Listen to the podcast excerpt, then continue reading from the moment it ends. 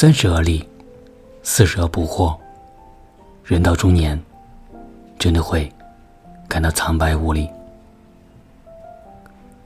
我的最好的朋友跟我说，自己在上大学的时候，学费要不少钱。身为农民工出身的父亲，不怕苦，不怕累，就像小时候那样威猛高大。于是，他向父亲开口，父亲欣然答应了。很快，朋友的微信上发过来七八千的学费，并附上“好好学习，注意安全”。而我的同学。瞬间就泪崩了。这八个字看似简单，但却承载着父亲对你的爱。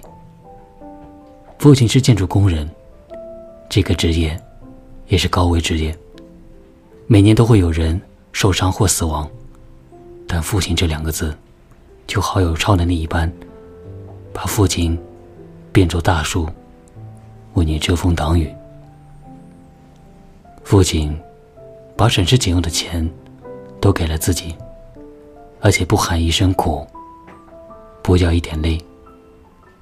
同学觉得很惭愧，就暗下决心，好好学习。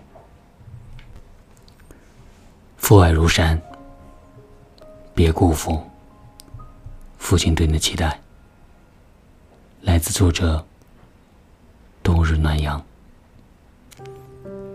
我是童某，感谢聆听。